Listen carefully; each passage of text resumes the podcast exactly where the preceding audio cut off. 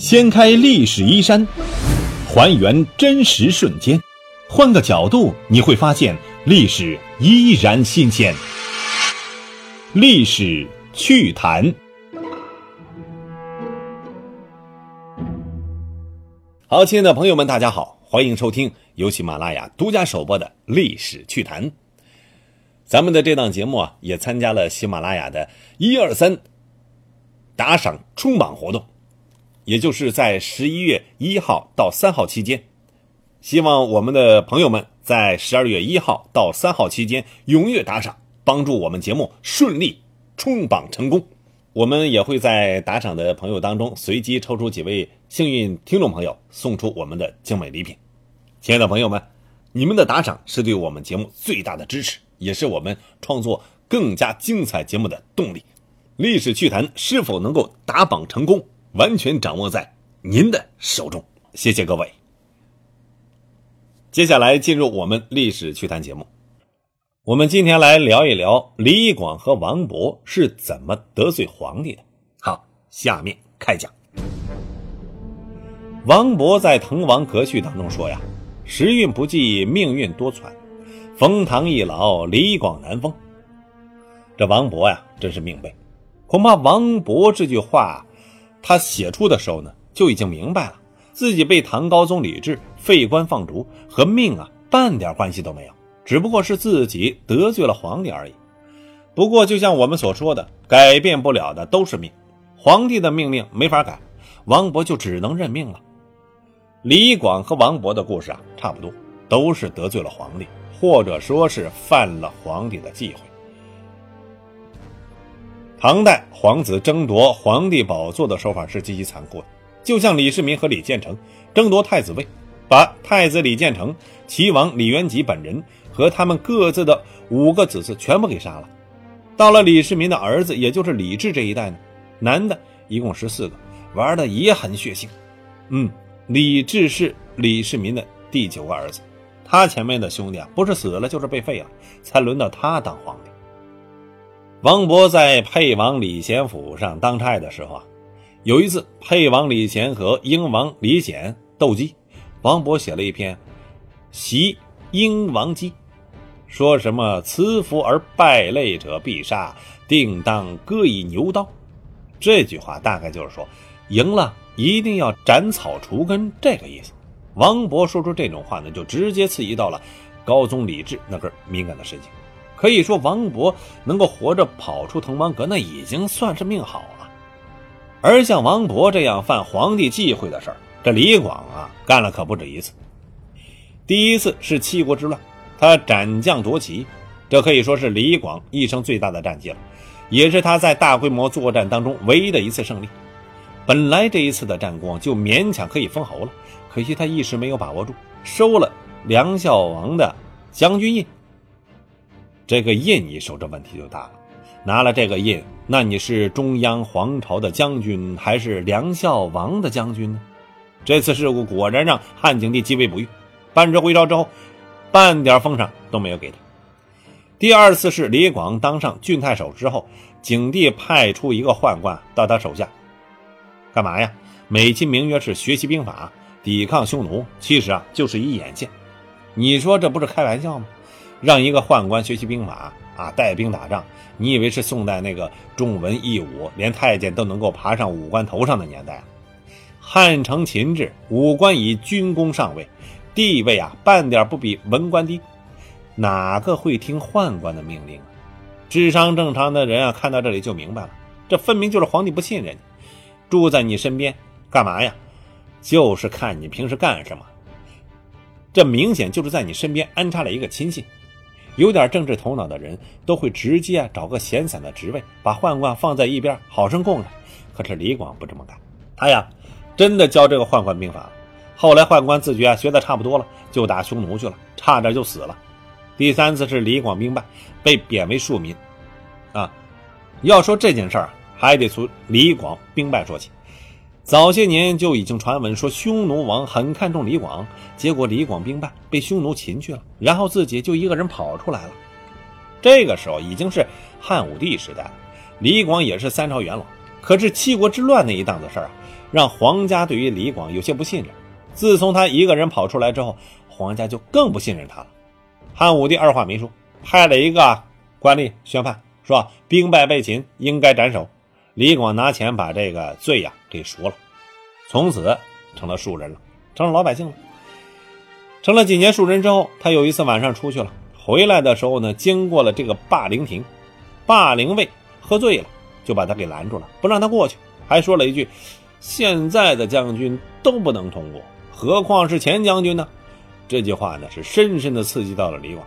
可惜李广还不知道自己的行为也已经深深的刺激到了谁呀？汉武帝。为什么这么说呢？这个霸陵啊是汉文帝的陵墓。汉文帝在位的时候就说了一句话，说李广啊，你要是赶上高祖刘邦那个时候封个万户侯啊，没有一点问题。都说一朝天子一朝臣，别管李广自己是什么意思，这个事情传到汉武帝耳朵里啊，会怎么想？据说啊，宋仁宗也说过，苏轼可以留给儿子当宰相。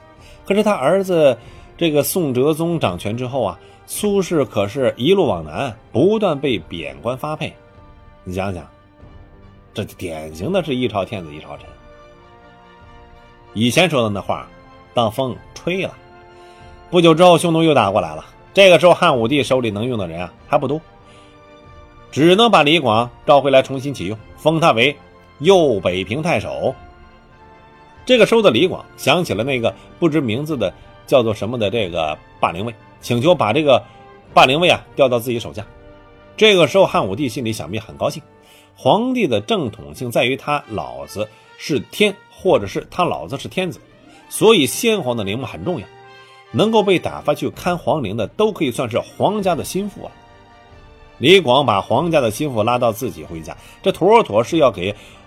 皇帝表个忠心，汉武帝啊，你想好事，同意了。本来这是一件好事，谁知道李广的这个脑子回路啊，清奇无比。哎，把这个人带到地方，直接就把这个人给杀了，连个正经的理由都没有。你说说，杀了皇家的心腹，这已经是大事了。更大的麻烦还在于什么？李广把皇帝给耍了。你问皇帝要人，皇帝给你了，你却把人给杀了，这怎么也算是一个欺君之罪啊？要不是这个时候汉武帝缺人，早就把李广给砍了。就算是没砍，李广的政治前途也注定是玩完的。皇帝的亲信在李广身边出事不止一次，还有汉景帝派过去的那个宦官也差点死了。武官本身就容易被皇帝所忌惮，安插亲信再正常不过。结果一个差点死了，一个被你直接砍了。偏偏李广在军队里面威望又很高，不仅作战勇猛，而且呢是爱兵如子，任何一个皇帝都不可能。再让他上位了。后来李广跟着卫青去打匈奴，又败了两场。汉武帝啊，只怕不止一次的想起他孤身一人逃出来的事终于，汉武帝的亲信卫青霍去病之流终于成才。汉武帝啊，就只是让李广干点打酱油的事直到元首四年，卫青带兵攻打匈奴，汉武帝还是不让李广上，说他老了，该养老了。其实就是不想让他上位。但是李广毕竟是老臣。不好不面子，就让他去了。汉武帝私下里就叮嘱卫青，不要让李广上阵。结果呀，李广再次作死，不听命令，结果走错路，导致这一战是功败垂成啊。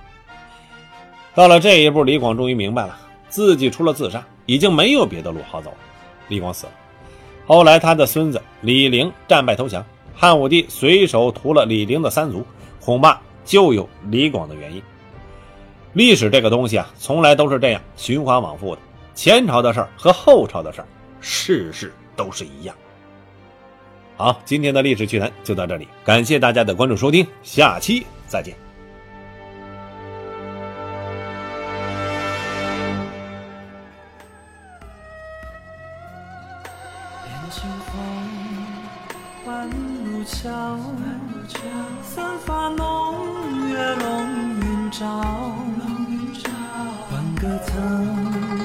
莺儿绕，谁在屋子悬狂草？